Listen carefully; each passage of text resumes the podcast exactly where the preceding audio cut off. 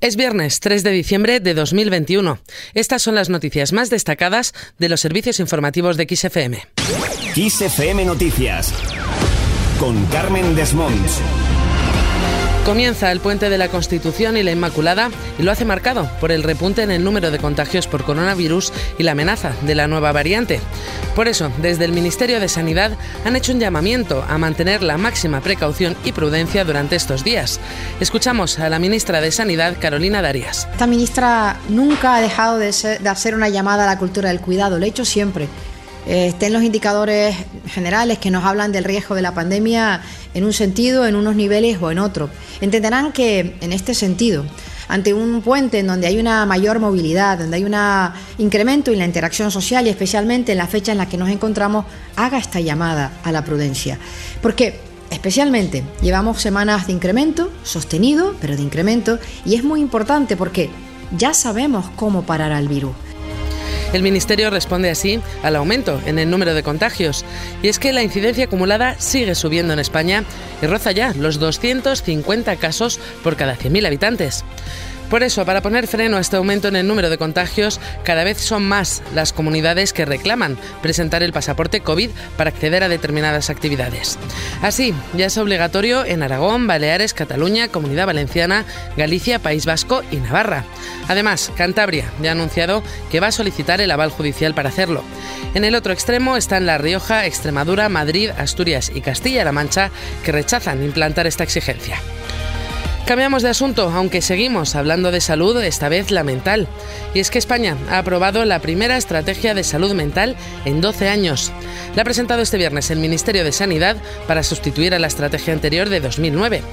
El proyecto pretende ser una herramienta para mejorar la salud mental de los españoles, poniendo el foco en la prevención del suicidio, que se aborda por primera vez con perspectiva de género. Además, dedica un epígrafe específico a la salud mental en el trabajo. Más cosas. El Gobierno ve avances en torno a la ley audiovisual. La ministra portavoz, Isabel Rodríguez, ha afirmado que las negociaciones con ERC en torno a esta ley avanzan con normalidad y espera que pueda alcanzarse un acuerdo definitivo próximamente. Además, ha asegurado que hay coincidencia con los independentistas en los objetivos de la norma, convertir a España en un líder en el sector de la producción audiovisual y poner en valor las lenguas cooficiales.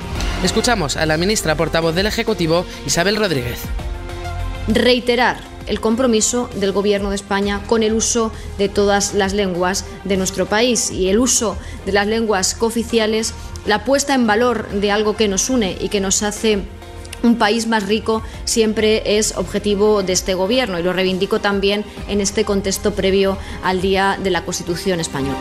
Por lo demás, el Gobierno empieza a tramitar la ley que creará un portal estatal de ofertas de empleo y cambiará el nombre del SEPE. Y es que el Consejo de Ministros ha aprobado el anteproyecto de una ley que la vicepresidenta segunda del Gobierno, Yolanda Díaz, ha definido como el marco legal para todas las políticas de activación del empleo, la nueva ley de empleo.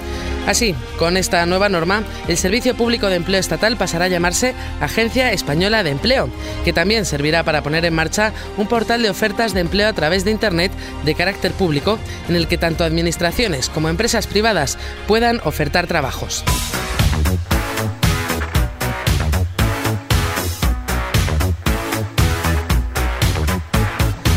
Es viernes y eso es sinónimo de estrenos de cine. Tal y como va advirtiendo la música, esta semana tenemos novedades de Cazafantasmas. Y es que llega a las salas Cazafantasmas Más Allá, la secuela directa de la segunda parte de estas películas. En esta nueva entrega, una madre soltera y sus dos hijos llegan a una pequeña ciudad descubriendo su conexión con los cazafantasmas originales y el legado secreto que dejó su abuelo tras de sí. Estreno también de la española La Familia Perfecta, con actores de renombre como Belén Rueda, José Coronado, Gonzalo de Castro o Pepe Ocio, entre otros. También hay espacio para el cine familiar que llega de la mano de Clifford, el gran perro rojo, que como ya anuncia el título, gira en torno a un perro de color rojo y de 3 metros de altura.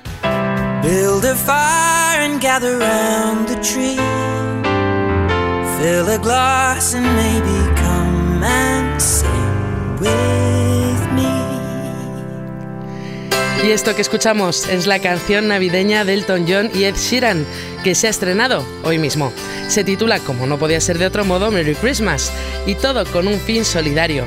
Y es que lo recaudado durante las fiestas con este villancico será destinado a las fundaciones Ed Sheeran Suffolk Foundation, dedicada a la ayuda de menores de 18 años a recibir estudios musicales, y Elton John AIDS Foundation, que brinda asistencia a pacientes con SIDA.